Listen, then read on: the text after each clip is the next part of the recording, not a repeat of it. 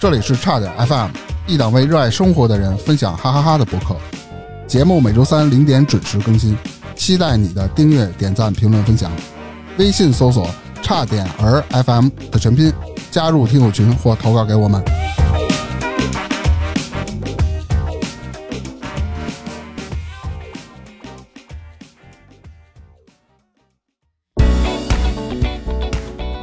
大家好，我是大明。大家好，我是侯大克。今儿请来的是一个朋友，偶然认识的。那天我们俩吃完饭啊，互相扫码加微信，然后一扫，我说我操，我有他微信啊！因为某些小事儿联系过，后来就没干成，谁都没见过。那什么事儿啊？呃，不告诉你，秘密。啊啊，反正不是什么好事儿啊。网友，啊哦网友，对对网对友，对，哎，发现这网友奔现了。饭局上啊一聊，我发现小伙子身上故事特别多，而且这个从业这行业跟我们还有点关系，对吧？嗯，然后我说今儿过来吧，聊聊吧，你把你这故事聊一聊，让我们听友听听。咱们先从他呀什么时候开始聊？啊从他上学开始聊。好他的上学那会儿啊，第一个大学考上了，上了半年多，哎，自个儿不上了，辞职了。那会儿说是为了理想，为了梦想，我也不知道是不是啊。然后今儿听听小智讲一讲，然后欢迎我们今天的嘉宾小智。啊，大大家好，我是小智。然后呢，我这个经历就是我自己觉得没什么不一样啊。本身我不觉得退学这事儿是一特大的事儿，但是后来这个一了解周周边确实是没有人干过这事儿，所以后来才觉得自己干这事儿当年确实是挺哇塞的。对我只听说过一个这样的，是我表弟的朋友，那会儿是他的学长大姐姐，就是考上大学之后看了一个比尔盖茨自传，告诉人他妈的上完大学退学了，能干成这样，说我也行，人家就毅然决然的退学，自个儿去创业了。那现在怎么样？曾经辉煌过，只能这么说，现在不知道干嘛了。大哥啊当年干的这个连锁餐饮，在北京至少有二十家店了是你说那什么神啊！棍对对对对嗯那也可对，以具体咱不提了啊。嗯，但是因为瞬间的那个有一个情况吧，就根据政策有关系，这突然间资金链断了，一下就就塌了。后来不知道最近在干嘛，反正赔了不少。那今儿不聊这个啊，今儿听听小智聊他的，你为什么当时选择退学呢？就是我退学肯定跟大哥不一样，我不是说有远大的这个，说我退学之后就创业什么的，嗯我其实就是上高中的时候，就跟所有的同学都差不多，没有想过未来干什么。当时我的同学们也是说，这个人说我以后说我要报这个工商管理专业，我要报这个这个专业那专业的。嗯我说你学的是什么？他们不知道，我也不知道，我也不在乎，是因为家里都是告诉你上什么你就上什么。然后我第一个大学这个也是这样，学什么我就不说了，反正就是文科类的比较重复的这种东西。那个反正坐办公室的吧，嗯当时我能感觉到，就是说，如果我继续上这个学，我就一下能从这个二十岁能看到我四十多岁一模一样的生活。就是我这个人，我我不是特别说我想干嘛的那种人，我是知道这个事儿我不想干，所以我就想尝试。我如果我现在不退学，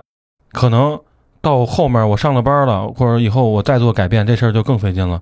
所以那时候就退学了。哎，那嗯你当时为什么去选择那个你不喜欢的专业，或者你觉得能一下看到头的专业呢？理论上来说啊，是在和这个家里做了一个小对抗，但是第一次对抗失败了。哦这个对抗怎么着呢？就是源头于艺考。啊其实当时艺考都不知道是什么，都已经到高三了，都不知道有艺术考试这东西，哦，那会儿你不知道是我吧？都不知道，啊不知道。我跟那会儿跟这个行业一点关系没有。然后我们同学有一哥们儿说他要艺考去，然后他就是上学的这个过程中啊，他能逃课，他能走。我说那我必须， 那好事儿啊！嗯我不能错过，我必须得去。嗯，这我理由非常所以我就不知道是干什么，我就去了。然后说当时让我说你报什么科目，然后我就说有什么科目，我记得有什么什么数码什么，然后有摄影、有导演什么的。我说这个拍照片挺感兴趣的，嗯然后我就报了一摄影，就去了，就去了，去了广院，我记得很清楚。然后我到广院之后，这个班里边我们不都在那儿备考吗？嗯就大家都这么坐着，那就等于是个考前班儿是吧？不是不是，就是考试当天， 哦，考上天啊！我那会儿还不知道不是考试，而且我什么都没拿，就是啊直接就去了。然后我就发现整个这班里大家所有人都在看书。哦，都在准备一会儿的考试，哦哦，就然马后只有、上临阵磨枪呗。只有我是什么都没有，觉得有点尴尬情况。看嗯我前面有一个姑娘，啊，然后那姑娘我看姑娘长得也挺漂亮的，啊然后我就跟人搭讪，我说主要这个是看着长得挺漂亮能的，不能借我本书？然后 装一下是吧？对，装一下。嗯然后这个姑娘给我介绍叫做如何如何面试嘛，啊因为我们是啊面试嘛。然后我就看看了两眼，我也没看明白什么的，然后我就去了。你很显然考不上嘛，因为我根本没学过，也不懂这些。但是啊，考试可能没考上，但是姑娘认识了，对，那挺好啊，嗯没白去，你看去职了这些。嗯，因为这也是因为这姑娘这个就改变了这个人生嘛。哟其实我这个退学一个很大的点，就是因为这姑娘认识之后呢，她问我一问题，嗯她就问这问题，其实现在这你看选秀节目里边他们老说，就说你的梦想是什么？嗯啊，哦，但是其实那时候这个这句话就是她特别正经的问出来的时候，是给你内心非常大的冲击的，因为刚才不是说了说周边同学包括自己，你根本就没想过我是要干什么，我未来是什么样的。你别说梦想了，梦想这东西都不知道是什么。他刚才说，刚才说就是我们录音前我们嗯对聊了一会儿啊，啊对对对要不听友不知道什么是刚才。啊我插一嘴，那大克的梦想是什么？我梦想啊，就做播客嘛，你这是对吧说他妈真话，没有梦想。就我说实话，就是其实小时候可能有过梦想，比如特别特别小的时候，说想当个警察，那会儿看什么枪战片、警匪片儿可能多，啊觉得警察特别英勇、特别潇洒、特别帅。但是你说现在谈及梦想，可能是没碰到一个对的姑娘。但现在你要说梦想是什么，我真说不出来。而且年纪一大把了吧，半截入土了是吧？说梦想，我觉着已经不太现实了，把自己活好行。明儿，你的梦想是什么呢？我以前有过，哟，但是我这每年每年都不一样。那你是梦，你不是梦想。对，就是做白日梦。哎你要现在我这种状态下，你要问我梦想是什么，我也不知道。是吧？我就希望家里人身体健康，哎，我孩子好好的长大就完了哎，这是个好东西。啊、其他的我也没什么，我能挣点钱那是是我本事，挣不着也就挣不着啊、像刚才小智在咱们前彩也好，是闲聊天的时候也好，他说了一句，就说北京孩子那会儿生活相对来说安逸一点儿，他不会有特别多的人，肯定咱不能说一概而论，说所有人都没有这个东西，肯定是有的。但是像普通的北京孩子，比如胡同里或大院里或什么什么玩儿路边儿，大部分不会长时间的有一个所谓梦想在心里吧？我觉着，其实我我我感觉就是那时候永远会有人帮你安排好。我觉得还有一个核心就是信息，因为那时候没有什么互联网，那都是拨号上网，就只有搜狐哎和对对对。啊，然后你没有这些资讯的时候，就比如说小时候的梦想，我也有，但我不叫梦想，就是你想干什么。啊，嗯然后我问我想干什么，我说开飞机，就开飞开飞机机。啊但是后来我对对对我恐高了，所 以这啊这这这这就不行了。那就跟我一哦样，嗯，但但是就是说，这个信息不知道的时候，你就并不知道这些事儿，所以你家里让你干嘛，你就觉得哎，大家都这样，就都这样了。但是你去到那个地方，你看到那些人，你就知道其实是有很多人在追求自己想要的这个是方向或者想要的想干的事儿了。所以现在有很多，包括视频也好，就短视频也好，这个公众号也好，他会建议你走出你的舒适圈儿，上外面看一看，或者上外边的世界看一看，你会发现很多的不同。你可能现在觉得人生很盲目，或者什么都没有。当你出去看到你真正心属的东西，没准儿你会瞬间开窍，就像小智碰到那姑娘一样。哎，其实你要说这舒适圈这个事儿，那天我就突然网上看了一个帖子，我忘了具体是什么内容啊。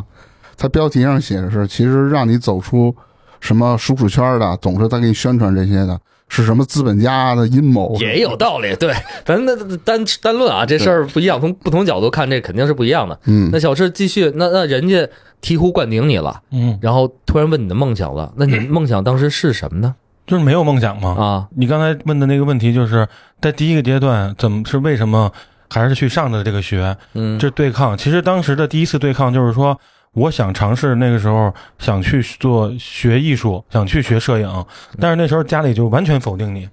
其实那会儿你有这个想法的时候，对艺术啊或者是摄影啊完全没有接触过，是吧？对，完全没接触。所以第一次那个对抗是跟家里，因为家里是给你安排好的方向，你想跳脱出这个时候，但是你很大的质疑自己，你没有信心的，因为你也没学过，你也不知道这真的是对，告诉你摄影师拍照片儿，你都不知道干什么，就这么简单。在第一个阶段，还有一个很强大的自我怀疑，就是说，如果我真的就搏了命了，就考这个事儿，在第一年的时候啊，我会不会失败？我按照大家的这个已经继承的道路就这么往前推，我会不会也是跟大家一样，就活得也是开开心心？但是这个事儿到了我第一个大学，我说我学的那个专业，就相对可能比较无聊，而且也能看到一个将近以后就是人生的规划都已经看得明白之后，我就决定这事儿不做不行了。因为我是自己就觉得啊，就是人生很多时候你不知道下一步是要干什么的，嗯因为你也不知道下一步对错。但是呢，就跟下棋一样，如果说这棋你下了，你就知道这棋走错了。所以我当时上了第一个大学，就像我当时这把这这步棋已经下完了，觉得这样是不行的，所以就退学了。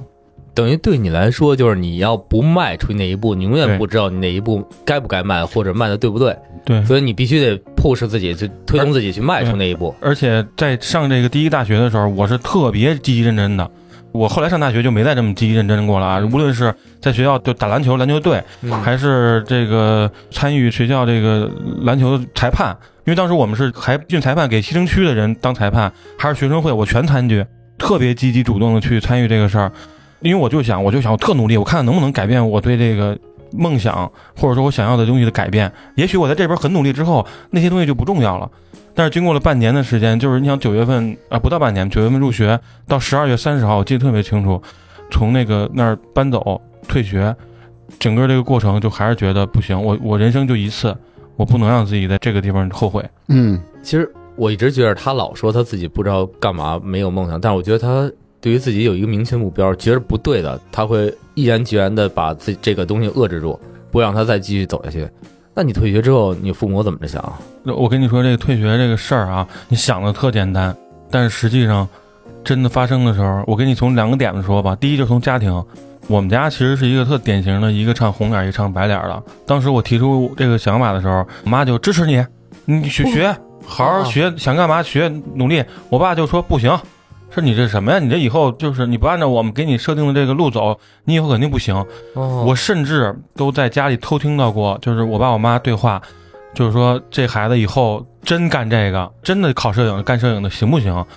那意思就是说，还得一个扮红脸儿，一个上扮白脸儿，啊，这俩就人是父上母其实对是上演戏呢，因为他既要给你希望，他又给你压力，他怕你自己过分盲目的相信、开心、自信。当然，我觉得我父母还是挺好的啊，因为我自己真是背负着这个压力，才给自己的一定的动力嘛。另一面就是在学校，因为我刚不是说我在第一个学校其实混的风生水起的嘛，我就知道什么叫牛逼吹出去就不能后悔了。我开始跟我同学们说，我说我要退学了啊。后来嗯大家就知道这消息了，就都来找我说你要退学啊。那时候其实我还没想好呢，嗯但是但是大家已经给我推上去了那，给带人架上去哦嗯，了，没辙了，呃甚至都有拎着酒瓶儿。那时候就是大绿棒子说你要走了，那个你要那什么，说特别不舍，咱喝点儿。就那时候真的没办法了，因为牛逼已经吹完了。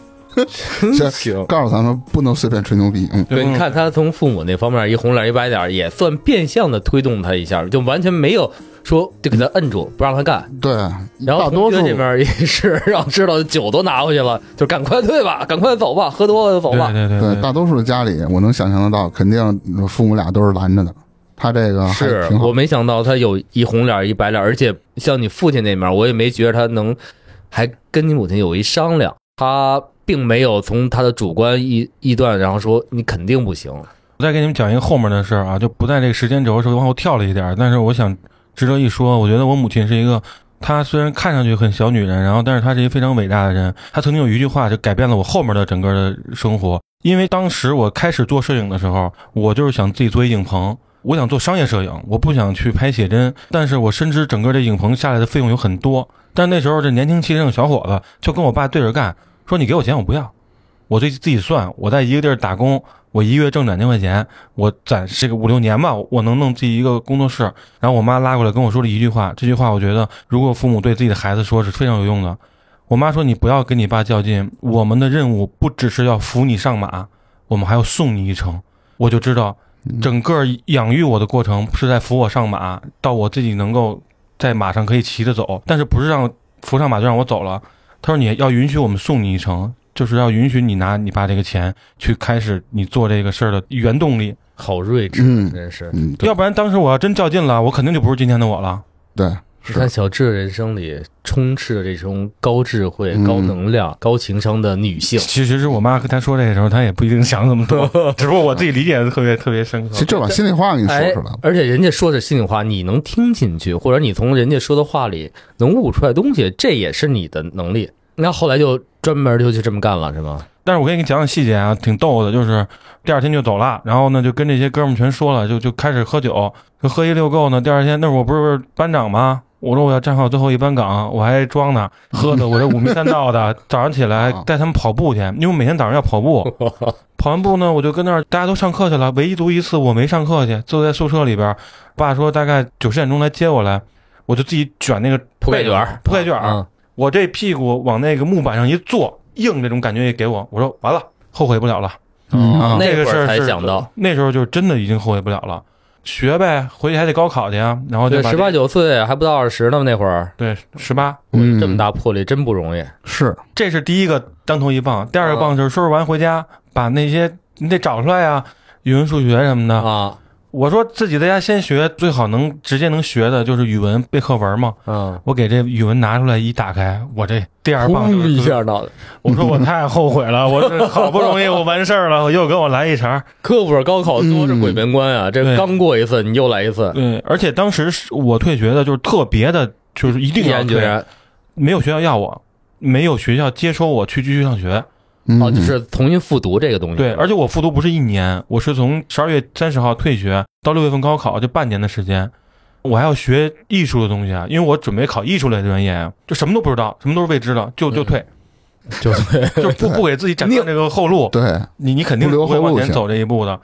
但是后来还算是比较顺利的，就又又考上了，又考了。但是实际上，很坦诚地讲，就是我当时考这个艺术类学校，没有特别理想的学校哦，考上的啊，嗯，因为毕竟我不是传统学艺术的，尤其是我想学摄影，它需要很强的绘画功底，然然后我这方面并不行，再加上家里人又。坚持着说你那个别跑那么远，当时考到了这个南方的几个学校，再加上说你还是这个离家近一点，做一个相对你喜欢的专业，后来又选择第二个学校，嗯，这个第二学校就正常的读完了，也拿到了这个毕业证跟学位证，但是整个这个过程就开始自学。我的摄影之路其实是从这个时候开始的。哦，那你讲讲这这这怎么自学？我突然想到，其实你要做商业摄影，肯定会需要这种绘画基础，或者咱们的传统的这个步骤，也是从绘画一点点考摄影什么这些。其实，在新闻行业啊，做那种新闻摄影的，好多我原打听过，其实很多都是半路出家的，转行的，不是从文字转的，有很多是学工科的。我特别不理解，我专门问过原来我们那儿摄影记者，我说你学什么？他说完全跟这不搭嘎。就是上网班，自个儿拿着拍一点点干这个就干出来了。 我我理解这个做新闻摄影，因为我自己也拍纪录片，然后我很喜欢拍纪录片。嗯就是当你记录的这个东西是你的目的的时候，就跟拍战地记者似的吧，你离得足够近了，你的技术是 OK 的情况下，你有这个预判能力，或者说对这种有感知的话，嗯你就可以拍的 OK 的。是是，它不像我们，像我们，比如说从造型到光线到道具到场景都要自己去设计，记录是记录，呃，我们是创造，那这个区别大啊，概在对，这儿。啊这解释所以说你要不清学，你要对这些东西完全没有了解，你就相对弱一点儿。但是记录就会相对的可以，就是拿手了就能这个门槛低一点儿。楚那这么着说回来啊，你那个上了第二大学，然后学校咱都知道啊，肯定学不着东西，你也没接触过，你怎么自学？我可以给大家就是呃不知道听众里边有没有想做摄影的啊，我可以告诉你我的这个一自学波呃成才之路一波无数折。嗯刚一开始呢，是自己看书，也是大家现在看这些书，什么纽约摄影学院摄影教材，然后天天看，没看过，嗯，真特别认真的看。然后看完第一遍书之后，一拍大腿，行，我会了，哥们儿成 了，这这事儿不了，就就这事儿吗？嗯，对买一小相机就开始拍，一对一看不对，看明白了就拍不出来，劲儿不对，拍不出来。哦，你觉得你会了，这是第一个觉得会的过程。第二个觉得会的过程，当时找了一个摄影师给他当助理。其实那个时候当助理跟现在助理不一样，那时候助理其实不需要你会很多东西，说白了你就是一个灯架子搬东西的人，听话就换班。行的，嗯，对，跟那个大哥干了有个一个暑假，他拍片我就跟着去，然后他拍片我就跟着去，看了一个暑假之后，我又觉得我会行了，了，不就这点事儿吗？是吧？都对这么摆，嗯是对，但是自己一拍又不灵了。第三个是刚才我说弄工作室，你刚弄起工作室来，实际上是特别的尴尬的，因为你哎觉得自己是块料。你弄工作室了，咱们大学的时候开始弄工作室了，大哦，大三就刚才我说那个我说我想做工作室，是大三的时候弄好工作室是并没有人找你拍的。当时我想的特好，我说对， 大家都来找我拍创作嘛，嗯咱们一起进步嘛，对吧？就根本就不不理我。第一，化妆师想给你拍创作，你没有作品，人为什么给你拍创作？是第二，服装师一个道理，包括模特没有给人拍创作，你也借不着衣服，借不着啊。嗯然后只能是一来二去，那时候还靠校内网，哦，这才联系上几个。因为我那影棚离北服不是特别特别远，北服又刚好他们有很多人拍作业，他们需要人帮着拍，这么着开始、哦开始拍的。也算一个小的敲门砖了。对，但是刚刚有点起色，遇上了这个另外一个大坎儿，哟，这个受伤了，受了一个膝盖受了一重伤。你干嘛来着？从小打篮球，啊嗯，然后膝盖半月板不行了，然后哦，当时是要做手术，后来我我选择保守治疗，就等于三个月的时间，我完全是站立不了的。其实现在聊聊这个天儿，觉得有点抑郁了。当时有同时期开始也做摄影的人，你就看到他们开始拍了，甚至拍的有些都进步很多了，而我只能根据原地踏步。你原地踏不了步，半月板都坏了。对对对，嗯 是的，就是原地后来轮椅吧。后来来后来能能能溜达着，就慢慢溜达了，我就能溜达两步。那时候明显感觉到，因为我在我工作室里待着，很大的一个房间，我就觉得就在里边就是真溜达，不知道自己要干什么。嗯因为你好，你家里都拿那么多钱了，那时候这钱不是小钱，嗯给你弄对这些东灯啊、影棚啊，什么东西都有了，不是我，我问个问题啊，你那会儿弄的什么灯、什么机器啊？都是国产的，都是国产的，金现在贝啊之类的是吗？对对对，金鹰，嗯金鹰，金鹰挺好的。对，金鹰那罩跟 Profoto 是通用的。对对嘿对。哎火哥又懂了，嘿，对看嗯，对，这都是就干过同行。啊但是你就会觉得这些东西就烂在手里，你也什么都干不了，有点这个抑郁的情绪，可能是这个天生比较乐观吧。但我发现自己这个问题，就是我发现我只会往前走，因为你在一个房间里，你只往前走的时候，你意味着你一定要撞到一个墙，撞到这个墙之后，你再顺着墙往前，只往前走的话，你一定到墙角墙角。但是后来我就想，那如果这样的话，我回头看看，我一回头，其实空间很大。又我不看是一个女的，没有，那没有，啊那没有时候那时候给自己洗坐脑后嘛座自己啊儿心灵鸡汤给自己洗脑。嗯拖着这个这个腿还没有完全好，就开始拍。那我因为我是拍人的嘛，嗯我以为自己是一个拍人的商业摄影师，但实际上我最开始的工作就是自己拎着两个灯，拿着一个白背景放在地上，就是原来杂志上拍那些服装的单品图。哦，你可以想象，我一个人拿着两个灯满商场的转，然后这一个店的品牌给我扔个十件衣服，然后我在地上把这件衣服摆好，啪嚓拍，然后下一个啪嚓拍拍一天。从这个开始，当时是六六块钱一张，嗯是他用你的图之后六块钱一张。哦嗯应该不用不给，对，应该那个肯定是谁？干呀这个对吧对对。他不用你，没选中你，你哎拍不一万张他也不给我你。特好奇啊，你这么着等于是等于这是你自主去择业，就找你的客户，那你真的是拎着灯现找吗？啊，不是，也是有一个之前合作的人，然后他去了杂志工作，哦，然后他说：“我现在手里有这个事儿，你愿不愿意干？”然后我说：“愿意干。”当时就想的是，我跟别人比，我的优势是什么？只有两个，就是认真。你看我对待这事儿很认真，而且这个图拍回去之后，其实是很一般的。不知道你们能不能记得，原来那个杂志的边角上有那个衣服的单品图，知你道看到的图当时已经 OK 了，是因为修过。我想为了多选几张，我把我拍的所有的原原图都要瞧一遍，再交给这个杂志社。也就是因为我这些举动嘛，他们就觉得从来没有见过一个拍六块钱的边角的摄影这么师，认真，我就开始拍他们的人物专访，到慢慢到拍他们的艺人，到拍封面，大概三个月的时间，我就是从拍服装单品图拍到了他们的封面。这算正式就步入了你的人像摄影的这个环节了，对，就开始你真正的这种摄影之路了。对，那会儿还没大学毕业，呃，其实你到真正大学毕业那一年，就是膝盖受伤那一年。哦基本上我刚才跟你讲这个阶段，就是大学拿毕业证附近的时间了，哦就等于我大学拿毕业证了，我也刚我也开始拍了。后面的几年就是还可以，但是后来我为了想丰富自己，不是又去了电影学院嘛，就是想去学，哎想学点东西。讲讲这怎么又去电影学院了？有两个原因，第一个原因那个，嗯，想丰富自己的能力，因为我深知在我没有学过专业摄影的前提下，有很多东西虽然技术方面我还凑合，但是在审美啊，包括美术这方面我是很弱的。然后想去北电学这个美术，哦但是呢，没有美术这个进修班这个专业，只有电影摄影、导演什么的。然后我就学了电影摄影，本身也喜欢拍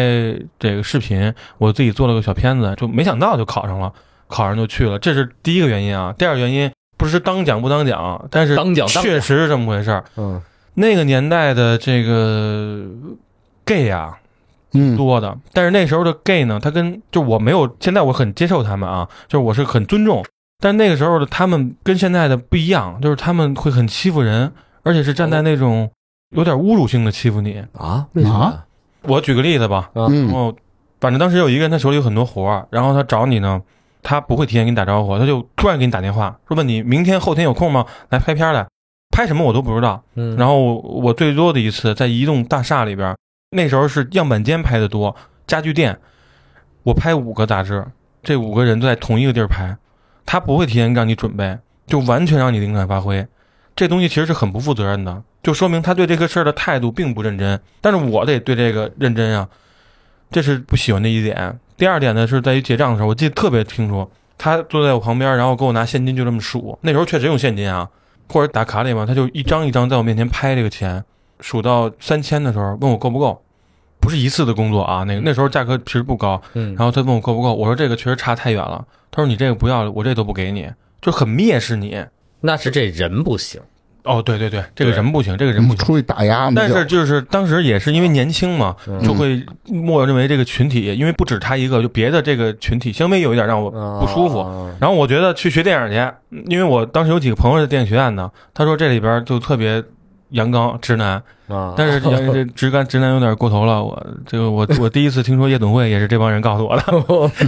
就是给人生开启新的大门。对，大概是就是但是就是说这两个这个群体是不一样的时候，你对这个事儿的感受是不一样的。就嗯我觉得没现在想没有什么对错，因为那时候年轻嘛，你是在哪个方面来说都会有你不一样的这个体验。那现在你肯定就不会这么觉得了。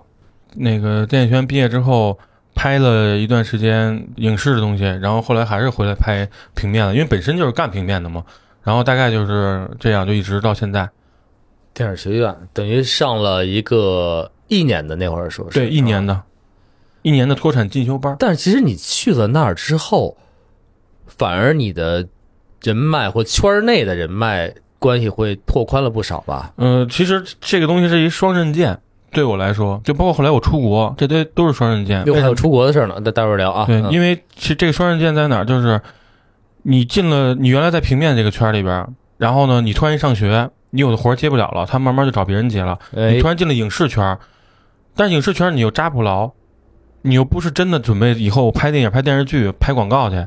所以他一面能给你带来很多朋友，但是这些朋友全是影视圈儿的。跟你原来想干的东西对，又跟不搭我嘎平面圈它是搭不着的。这个东西也带到了后来，我说我出国，就是你刚国内捂热乎了，你叭出国了，然后你在国外刚捂热乎了，你就回来了。但是我其实当时是大概其自己有一个这个节时间节点呢，就是我想的好了，这三十岁之前我是想干嘛就干嘛的，我不会想我一定要挣钱，我一定要成为一个什么样的人，成为一个什么样的摄影师，我对这些没有足够的要求。行，我也给自己设一节点，五十岁之前想干嘛干嘛，然后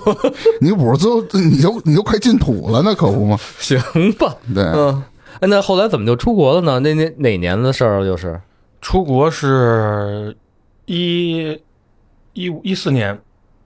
一四年去国外考的学校。其实出国也是简单来说，就是为了丰富自己人生经历嘛。就是电影学院这一年不够使了，还得再出去再看看。原来就想的是，这人生不就是来体验的吗？哦，我讲一个点，这个点特别有意思。那段时间特迷茫，电影学院毕业之后，有一次去香港拍片儿，有一个香港的摄影师一前辈在那儿就拍着间隙啊，我就溜达过去，我就跟大哥说：“我说大哥，我说实在是太迷茫了，现在就不知道该干嘛。”然后大哥跟我说了一个字儿，滚！跟我说“浪哦，我以为是啊 DU，”，我以为他那意思是让我和他玩儿起来呢，啊大哥 不是这意思。哦啊，大哥就是说啊，你如果想做跟艺术有关的东西，嗯你的重要的点就是要体验。你只有真的体验过这个事情了，你才知道这个事情到底怎么回事儿，不是靠想象，有道理。在法律条件允许的情况下去做任何你想做的事情。多尝试尝试其对他的东西。无论是出国呀，包括后来我去非洲啊，什么去什么新西兰、澳大利亚这些，去各种各样的地方，我无非就是想的是，我一定要多体验。简单来说吧，就是比如有人前流行那个算命什么的，我认识一个人跟我这儿说半天什么非洲萨满什么的，然后我说你，非洲萨满然后非洲萨满，我也不知道他说为什么这么说啊，然后我就问他，我说你去过非洲吗？他说没有，我说我去过，得少了嗯，就是你你去过，你才知道；你没去过，你确实不知道。我觉得年轻的时候就应该丰富自己的这个，有机会一定去。是五十岁之前一定去。那那你去英国后来学的什么东西？我去英国学的也是摄影，就叫时尚摄影。但是实际情况是，我因为确实英语太次了，考上了，拿到 offer 之后又要 gap 一年，你要停一年再去考英语，你英语过了之后才能上这个学。中间这一年的时候，我就发现了，我后来没上那个学啊，哦，对，没上。哦，你就是直接在英国就 gap 了是吗？我 gap 是在英国待了半年之后回国，回国待着。哦为什么我没上呢？第一就是这个学校跟我想的不太一样，就是当时我想的特别好，因为当没时好，见过那个学校的老师嘛，然后老师跟我说说你来这儿，你都不说你学跟我们学什么，你身边的所有同学们是从全世界来的，你从他们每个人身上的文化，你能学很多东西，我觉得太好了。嗯那个时候 QQ 群嘛，我一看这一班这一嗯都是中国的，都是中国的，我说怎么有 QQ 群呢？我而刚才且问，我是我是读的是那个研究生，嗯，人家是当时说的是我们是有门槛儿的，你要有从业经验，你还要有成熟作品。但是我发现上的这些很多我们班里的中国人学生们都是没有的，我觉得那就跟我想象的不一样。不是那学校怎么选的？这不是野鸡大学吗？不是不是不是是很好的大学，但是我就不说是是什么学校了，嗯是反正是艺术里边的，响当当的。哎对响当当的。那你怎么找着这学校的呀？因为我哥是我是双胞胎嘛，哦然后我哥是在伦敦，其实最早去是去找我哥玩儿去了。后哦，就是我是想有外国外的经历，在那个地方我就也接一些活儿，啊，对，长时间在那儿就留留着一段时间是吧？就是当时的这个旅游签呀、是能待半年，哦，然后我就待了半年，在这半年里边呢，因为我是有手艺嘛，拍照是手艺 嘛，到哪儿都吃饭，然后就嗯干活儿，认识了一个这个学校的一个招生的姐姐，这个姐姐就是负责亚洲区招生，又是一嗯个对，又跟你不说，不不不，你这梦想是什么？？那大姐，大姐，大姐。啊啊然后这个他就说，你觉得你拍的挺好的，你就应该来读书，让你自己变得更好。然后我就抱着根本就不可能的心态去的，因为我英语确实不好，听说还能凑合，读写是纯废。做作品集，作品集做完之后一交，交了之后面试，就没想到就过的。嗯人家没想到你真交作品集，对，其故意实忽悠你。其实是个人，只要你交了就应该。也有可能，也有可能，也有可 能啊。嗯，嗯，后来就半年之后没上，就觉着嗯，对。然后还有一个就是费用的问题，因为那时候那个人民币对英镑的那个比例还挺高的呢，嗯那时候嗯非常贵一年。我想这一本年来英国上学就贵，对对对对，那时候就稍微好一点了，但是也很贵。那时候我已经不可能管父母要钱了，我想我自己把这个钱挣钱放在这儿，我的目的其实就是为了有国外的经历，我想呃看一看嘛，那就 OK 了。所以后来对我就其实没看了，就呃前半年再加上你那个待那儿那半年，加起来也一年多了，对是吧对对，后来我又去了，我总我总共应该在英国待了不到两年吧，前后。那英国之后就回国了，又继续又重新在这行业里开始，又得从零开始了吧？呃，基本上是，而且有一个很大的问题就是，我最早那批合作的这个朋友们，他们实际上有很多都已经开始成家了，或者不不干这嗯行，女性在因为这个行业女性居多嘛，他们成家就意味着他们得要小孩儿，然后他们就不干了，对，正常。那他们就离开这个圈儿了，所以我只能是从基本上算从零开始吧。但是还好，就是都是人传人的效果，就是大家互相介就跟传染绍，病一样对对对对，就是你你是一靠谱的人，他们会那个把你介绍给大家的，基本上就是这样。呃，也是靠一些人脉嘛。对还是对就是原来积淀好，根儿好，虽对，然没扎住，但是还是好根儿，种哪儿对还能活。这个事儿我自己后来回忆想，嗯、如果说是一个，我为什么说整个职业生涯是一波多折呢？就嗯，如果说我真的踏踏实实的就好好干，我也不出国，出去玩儿怎么不算啊？嗯就不大长时间的，就包括学电影啊，去国外啊，就包括去有什么机会去其他地方。如果我不做这些事儿的话，我肯定比现在发展的要好得多。嗯但是我不会后悔，因为人生就一次嘛。我如果现在不做了，我三十五岁之后我更不可能做了。听听，不，我哦就是没有这种说法。 哦我的理论是什么时候做都不晚，但啊是你是不是能真的抛开你身上的东西？就回到咱俩咱们刚开始聊那个话题，嗯咱们在说梦想，您二位都说了梦想，现在都平，都我也平。嗯，但是你想，你年轻的时候，那个时候如果问你这对个问肯题，定有过，对，是的，而且你一定会有很大的力量想去做这个事儿。我们的问题就是，他永远可能就停留在一个想，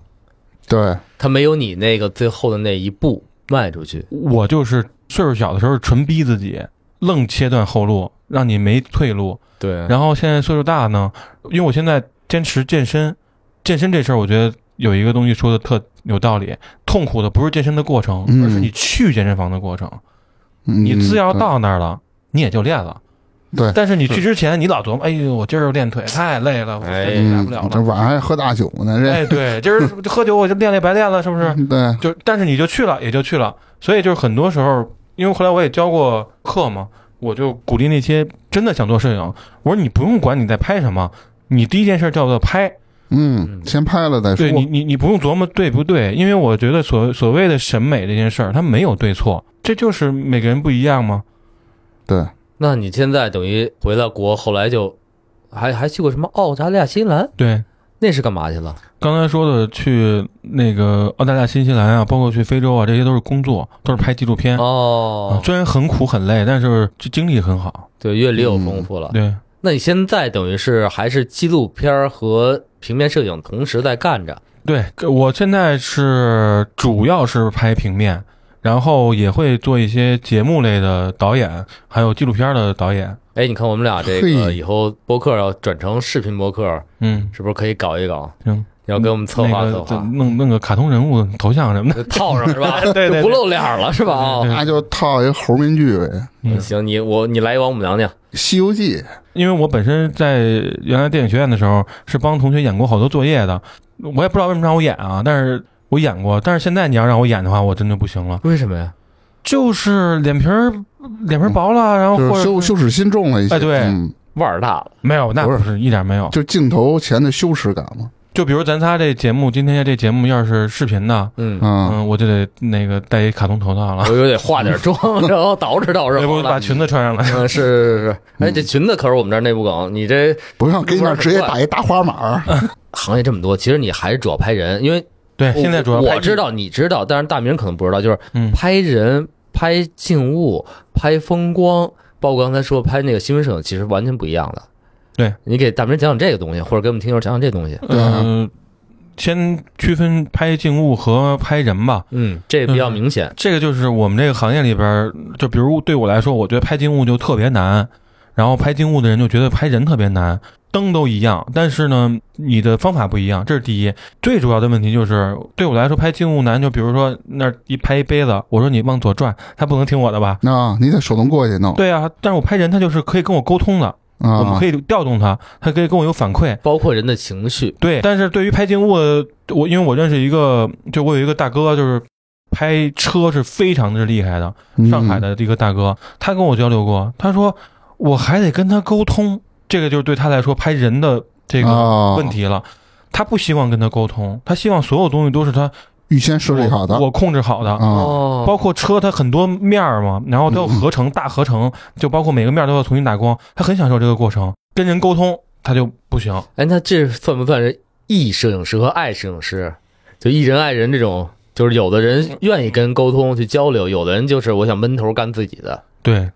其实刚才你说那光啊，它是所谓灯和光应用，它是同样的东西，但是其实用法不一样。我看过拍那个静物的，真的是打一光，比如人可能往脸上打，他可能往天上打，然后上面可能戳好多眼儿，可能慢反射一些东西，或者打在旁边镜子上，那镜子怎么反射过来，让那个杯子更透亮、更花哨，他这么玩儿，但是人不用。人可能顶光、前光、底光有几个光拍出什么不同效果，是一半儿脸的，就是一半儿阴一半儿阳的，还是人家整个脸都是肉肉的、可可爱爱的，都对对对那种不一哦样，就是是这吧意？思。之前我跟他就是也包括最近嘛，各种互联网吐槽嘛，说是啊晒一晒你的男朋友给你拍的照片儿，女孩总是说你给我拍的丑。你像我这种人，我说不丑，跟你平时一个样儿啊。就这种怎么去掌握这我我这种角度呢？我跟你说实话嗯啊啊啊我也不灵，就是拿啊手机拍我也不行，是因为就包括后来现在都换到微单了，不用眼睛怼在那个取景器上了，我都不习惯，因为我从开始干就是用那个单反相机拍。啊，然后这是一个，我要用手机拍，我真不不太会。但是呢，你要愣拍也行。你说这一点，我可以教你一个方法，嗯，这方法特别管用，是我跟一个换个人拍，大网 红啊嗯学的。啊这大网红呢找我去帮他拍东西，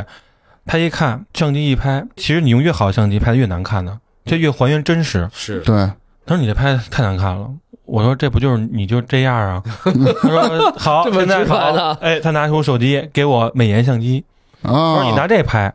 然后我就拿手机的后置摄像头拍他，他嗯，说也不行。我说那怎么办呢？他说你前干脆置啊，用我们平常拍的方法吧。这就是以后你们可以交给就其他的男朋友给女朋友可以拍，老公嗯可以给媳妇拍，就用这种方法。你用美颜相机的前置摄像机，你就当一个架子，他啊能看见自己。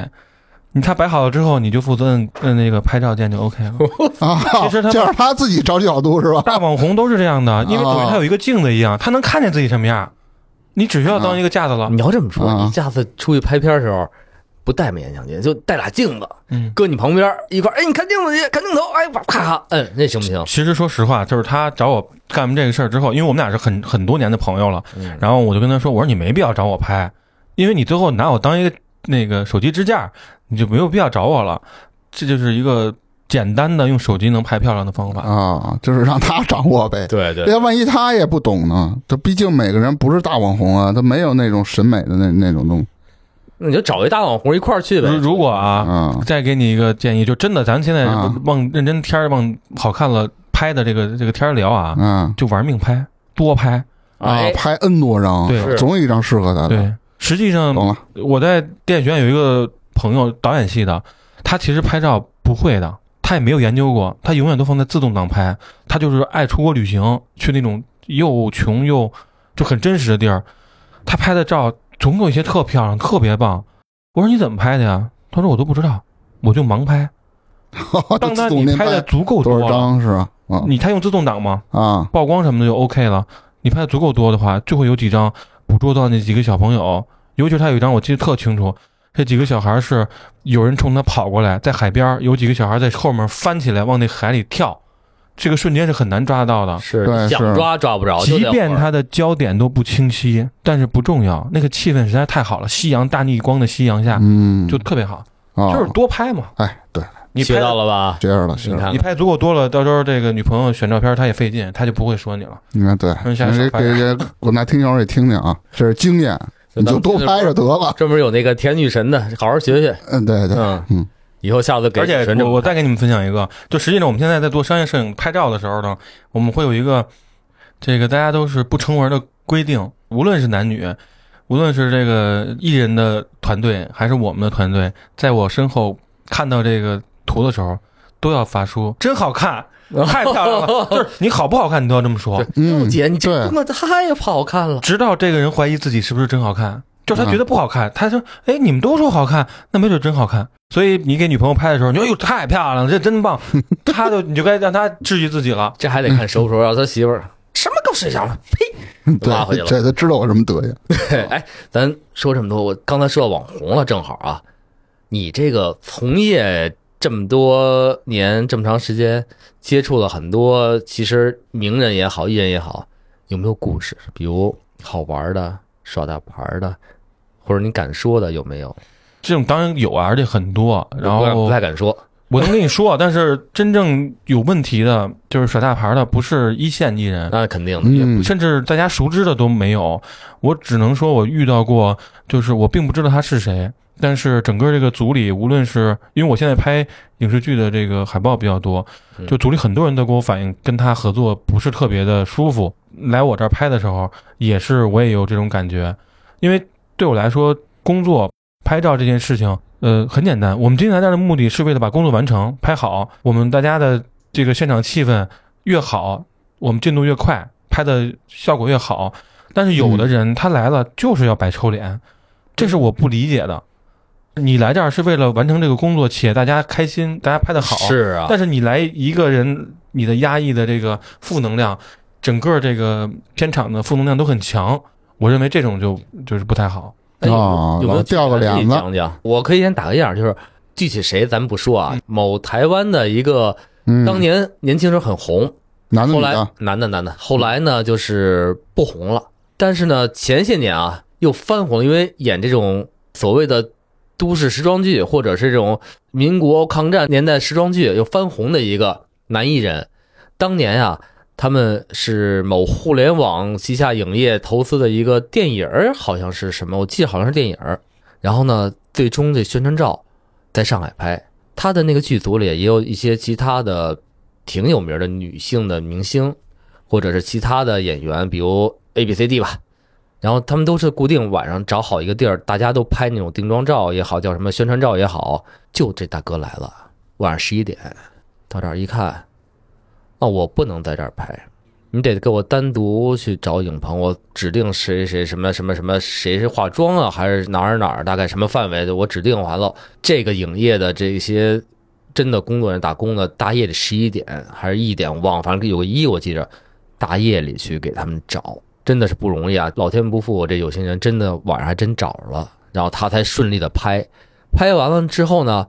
按说啊，这个原片儿是应该归我们公司所有的吧，拍摄主业公司所有，但是他经纪人全拿走了。然后呢，海报出来了，就差他一人了，管他们要片子。经纪人发一张小图过来，你你拍摄你知道有大图小图，狗屁的，还有那肉的，发一张小图过来，说：“哎，你先把这人放上去看看，发给我们看看合不合适，合适我再给你大图。”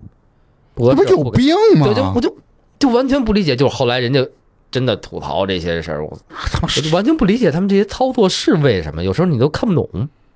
我只听说有时候，比如艺人有时候其实还好，他们经纪人会刁难一些人，对对对对，但是没想到有艺人也这么做的。我没有碰到过说像你说的这么这个严重的情况，可能是因为我给艺人拍宣传，拍的宣传照是给你拍的，嗯，你肯定是更多的是配合，对啊因，为他可以简单来说，艺人花钱找我拍照，他花钱了，他不是说配合别的工作，这这个还好。第二就是你拍其他的这种项目的时候，往往艺人不止他一个，所以他也不一定是那个牌儿最大，或者说最那什么，他一定会平衡这个事儿。他嗯不会不会说在现场做这个事儿，尤其是现在这个年代啊，这个互联网那么发达的情况下，但是在之前我确实可以给你吐槽，就是我刚开始干的时候，应该是一零一一年左右，十几年前，那时候有一个女艺人，就是身材特别哇塞，也是拍电影的，但是不是什么呃一线大啊对啊，但是那个时候也火过一阵子。就是他是什么呢？他就是拍每一个嗯任何一个场景之前，他都要去这个换衣服的地方，把这个衣服用这个自己带一裁缝，嗯就给他夹的，哎呦那个紧呐、紧就会导致他做不了。啊，做不下去就是所有的安排好的场景，他们之前都确认了，结果到来拍的时候，有这拍不了，这做不下去了。有坐姿的啊，另外就是所有的团队在他每一次拍摄之拍一个场景之前，都要等将近四十分钟，就为了让他把他那个衣服往里别更合身一点儿。当然，我觉得这个无可厚非啊。如果说我们拍的是一个这个广告，或者说是一个很精细的东西，是可拍以的这是样的，对。是拍杂志，嗯这是第一拍杂志。第二是不是他一个人，旁边还有一个艺人在等着他一起那。谁牌儿大呀？他完全不顾他人家，对，所以这个就是让大家就是连那个人都开始吐槽的时候，我典型的觉得跟别人合作，无论是你什么工种，你嗯不在乎其他人的感受，这一点就会让现场大家觉得很不舒服。他不知道对有一种科技技术，就是现在能哦对呀、我说对呀，了。有 PS 对呀啊，我说了，我说嗯咱们其实完全没必要这么做。我对啊说你，你大可以让后期给你弄的比现在你自己弄前期弄得还好，好一万倍，对，什么都能给修就了。不行。哦，还为什么这个人还有一个，就是说我记得特别清楚呢？拍他的时候，他一定要放歌。我放歌 OK，但是我们当时是在一个外景，外景是在类似于我都可以告诉你，三里屯有一个中宇大厦吧，还是什么大厦？嗯，嗯有一个大厦，它有一个空中花园，在那花园里拍，然后在那那个花园里拍的时候，他要放歌放的特别大声，我说你放小点声就 OK 了，然后物业来找嗯说你们在这儿拍声音不能那么大，因为人上班上班呢。他说那你不让我放声音，我不拍了。我不知道他在为难谁，我们在一起在创作这个拍这个片子对，，其实我又不是为你一人，他在为难自。己，实际上嗯，就这个，我是觉得，就是从那以后，我好像没有遇到过，呃，就是以个人的意志为转移，就特别让你不舒服的。比如说艺人调时间这种事儿，或者等待艺人这件事儿，在我们这个行业太正常了，因为嗯，他们的工作也是非常不紧是特别不是特别固定的时间的，对，嗯所以这个我觉得都能接受，因为这是我们工作的一部分。嗯，尤其是到后来你拍这个艺人越来越多的时候，你等待甚至就九点到影棚，下午五点多再拍上你，说上午九点到，对，是吧，的，嗯这个都是很正常的，这都没什么一天回头我跟你说，说，像这种奇葩的，他一不是说他一定火不了，他即使火了，他的生命周期也是非常短。这个人已经消失了。对啊，嗯慢慢慢慢把周边的各种资源全他妈得罪光了。所以明总这对吧看透了人间是百态啊，真是那不是那个大哥不就说过这个吗？嗯大哪哥就是哪成哪大哥 呀？成龙啊，啊啊！啊成龙不就吐槽过这个事儿吗？哎，你说这影棚待一天，你租影棚可是有时间限制，人比如晚上租给别人了怎么办啊呀？不会的，我们都是有容错率的，哦，就是因为天也算因里为头了尤其是现在在拍呃影视剧的海报比较多，然后有很多艺人都是带着妆直接从组里在，比如说他拍完上午的戏，然后呢把他的戏结束之后直接来拍，带着妆带着服装来。但是本来他原定他今天拍到十二点他就来。结果他拍到下午五点才结束，导演就不放他走，所以这个确实他们也没办法，我们也没办法，并不是说这个艺人说我自己回去我睡俩小时耽误着，不会的，他们不会的。现在的艺人其实大部分都是非常友好，谁他妈尤其是有很多老戏骨是特别值得尊重的，就是特别认真对待这个事儿。我觉得你当你拍摄的人艺人，他对这个事儿的态度足够认真，也会带动你的，你也对会是让自己的工作更精细一点。这样效率都高啊，工对，我突然想到你说老戏骨，当时你拍老戏骨的时候，那个拐棍儿哦哦，啊，那怎么回事儿？这个我只能这么说，就是说，有的老戏骨吧，他确实是这么说吧，就是他觉得自己对，他觉得你们就有都不自己对坚持，对嗯，坚持，嗯所以你跟他说什么，他不太听你的。嗯就是即便我们之前有方案，就比如我们定好这方案 A 方案，就按 A 拍，按说但是他应该也提前过一遍是吧嗯都？过过，都过过。然后他拍摄的时候，他也不会按你这个方案完全这么来 的， 那你定那方案有什么用？导致了就是其实这个压力大多数反而不在我这块儿，是在后期上，哦，因为后期他需要替换的东西比较多哎。呦，真是我其实是你有经验的摄影师。简单来说，我吧，为什就是么大你家吧，对，现在来说，大家选择我当摄影的一个原因，我自己分析啊，我觉得从审美的角度来说，谁拍都一样，谁拍都能完成这个工作。但是为什么找我？就因为我相对处理这些问题的能力比较强，因为可能拍的多呀，包括拍艺人多，就像刚刚那种情况，我会专门的我说、哎老师，咱们拍几张大头照嗯，其实更没有意义的，是因为我知道这个后期公司这个大头照一定用得着。哦嗯因为他要替换的时候，他完全可以有可能找一个别人的身体，把这个动作还有道具啊、衣服都做对了，再拿他的脸换上去。当然，这是一个一非极意外的情况啊。嗯那懂，但是我自己当时就会 顺理成还嗯章得的，备好喽。对哎我当时就会极顺理成章的把这个事儿拍了。就是哎这这就种是都是备好了，经验啊了。对，这真的是这算是很负责的一个手艺人。还有一个，我再给你分享一个，这个你就能明白这里边的经验在哪儿。这后来拍过一个那个小女性演员，嗯他来的时候特别不耐烦，就特别生气，就现场大家都很压抑，骂化妆就是骂道具，因为道具没给他带一个东西，他就说那那就这么拍，反正拍完之后这东西没有不赖我，就是很不开心，现场就是很压抑嘛。嗯，然后我就把之前拍的其他们组的其他女艺人的照片调出来了。他先说我就拍十五分钟啊，拍完我就走，他拿不来不怪我。然后把这照片调出来之后呢，特意把它放大了。他嗯溜达过来一看，哟他一看哟，我们组别的女艺人拍这么漂亮，那我也拍，那我要多拍点。就是你要调动他自己内在的竞争竞争机制起来，啊，嗯明白这，就是我的经验告他诉我妈。一物降一物这个，嗯，就是因为你你当时跟他说，比如说你你你那配，合怎么你说着？老师啊，你这个这咱们咱们好好配合一下，他不会理你的。哎，你越劝反而对你让他是的看到别人漂亮，他就该想我也得漂亮。哎对啊，不能被他比下去啊，对对对别有选角儿哪有我的事儿啊？又学到了。嗯，大老板也看不上我了，对不对？哎，你发现他吗？他身上其实最大的能力不是在他摁快门那一下儿，嗯，而是在他所有的沟通。你看他上协大调学十几岁的时候就能。班长啊，组织活动啊，当裁判啊，都是瞬间马上把这些东西都对盖到身上的，包括他摄影也是，他能把现场调动好了，调动活跃了，或者调动顺畅了，这是你真的能力的体现。对一些无论你干什么，嗯危机的处理能力，就像刚才他说的，其其实也是积累来的。我真对深刻的记得，我头两次拍艺人的时候，给我紧张的，那头两个都我我这我我这脸啊都嘚瑟，那肯定的，肯定 的真。的就啊你控制不了，他就一直在那哆嗦，因为你太自我怀疑了。啊，我还我觉得我还没有准备好能拍艺人了，然后就来了。那个时候是一一点点，每次都有自我怀疑，然后直到你是拍的足够多了。我还有一点就是，我会逼自己做一些改变，比如说我其实还演过话剧，我演话剧是为什么？因为我知道我有这个问题，嗯，我当我面对人的时候，我会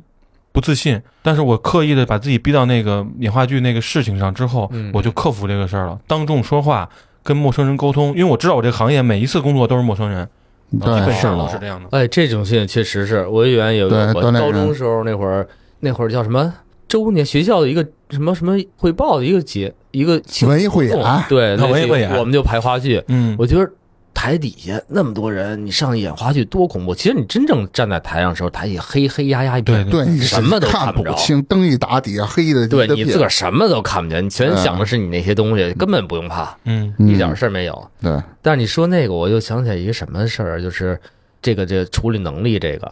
就原来也来过咱们这儿，以后可能会听到他的声音，不知道啊，就也是一摄影师。他那会儿国内的耐克或者说是科比的百分之八九十以上的嗯片子都是从他这儿拍的。嗯他说为什么耐克后来为什么长期要保持跟他合作，就是因为他有一次去外地去拍这个 NBA 的科比的活动，当天下大雨，所有人的飞机都起不了飞，没人到了。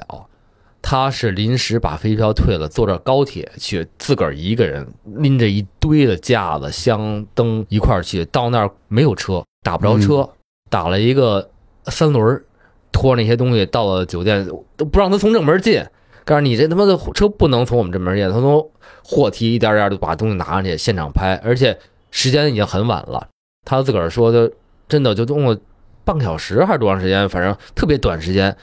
咔就把这东西拍下来了。拍下来之后呢，交出片儿之后，哎，对方还特别满意，而且当时活动就没有人来嘛，第二天活动说第二天所有的都让他一人拍的，一下就站住了。也是你刚才所说那种现场的解决能力的能力强，对解决问题的能力强，对对对，因为他准备齐全正嘛好赶上了这么一个事儿，对。然后拍的也挺好，哎，机会就找后来有一阵儿，耐克的美国公司，他那会儿就在美国嘛，就那会儿美国公司都给他发 offer，说你上我们这儿入职来吧，上我们这儿干来吧。后来他说不行，跟干不了，我还得国内来回两回跑，就没去。都到这地步了，就是跟那边关系处的很好，其实就跟你这个真的是解决问题能力，我觉得很有关系的。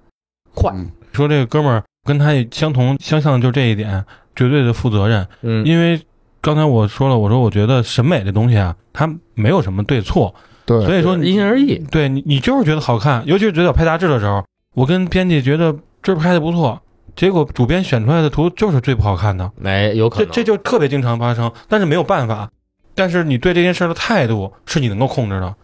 我之前也做过，我有拍摄团队，然后做拍摄的时候，就尤其是纪录片或者说短视频的拍摄，我给他们要求就是，当你看到这个东西，你觉得需要拍，哪怕现在我们东西器材都已经收完了，你也要拿出来给我拍。我不求你拍的多好，但是你必须把这个认真负责做到。你不能说，哎呦，我东西都收完了之后我就不拍了，这是绝对不允许的。哦，嗯，哪怕你拍的没有那么美，没有那么好看，但是我不允许你对自己的责任心有这个问号。到时候你回去想，哎呦，那就没有机会再拍了。所以说，小智成功还是有他得天独厚的先天优势，或者他自己对自身优势所在的。那我记得你后来还去旅行了，呃，不是，就去跟拍了几个地方，包括你跟我们说的这个非洲，嗯，非洲有好多特别好的经历，比如在山上的等等的一些事情。非洲反正特长啊，讲完特长。没关系，咱们不着急。嗯，今儿时间我看了一眼，也差不多有一个小时左右。嗯非洲，你既然说特长啊，今天我们来一扣儿，行，嗯不，给他们听先。嗯，你又下次你又给人挖坑儿，哎，下次咱有机会再来。嗯，咱把这非洲好好想想。你回家捋捋啊，把那个旧照片啊、旧信呐、什么旧回忆啊，都行捯饬捯饬，嗯行嗯捯饬出来看有没有，然后里面有没有这个点拨你的女性同胞好们，OK 出现啊 OK，OK 记住这一点很 关键。嗯，行，好好那好，我把这扣儿给你留下吧。我去之前也会觉得这事儿很无聊，因为我从小打篮球，这个运动它不是一个竞技性的，我觉得无聊。对爬山对对无非就是走路嘛，我觉得这事儿很无聊。但是真的我去爬了之后，我才能真的感觉到这个这项运动它带给我的跟我想象的完全不一样。乐趣还是无穷的，是吧？嗯，它不只是乐趣吧，哦嗯反正那个扣儿就留在这儿。你想象的和你经历的是两回事儿。好嘞，嗯，经历了迪亚托洛夫事 件。那是我们原来一个节目啊。啊，好行，那今天感谢一下小智，也比较辛苦啊，大老远过来陪我们来录这期节目，而且还替我们埋了一个扣儿。哎，哎，咱们就期待一下他的非洲之行。嗯好嘞，呃的爬山之旅吧。 我行。哎，我发现咱们节目跟非洲有对很深的渊源，啊，之前也有老猫嘛老猫讲过嗯他在非洲做生意跑路的事儿。是那嗯一个啊经历真的特别好玩。啊，好行，那咱感谢一下小智，对，谢谢。哎感谢，好嘞，感谢小志，嗯，好，咱那们咱们就下期节目再见，好嗯，咱们拜拜。好，拜拜拜拜拜。拜。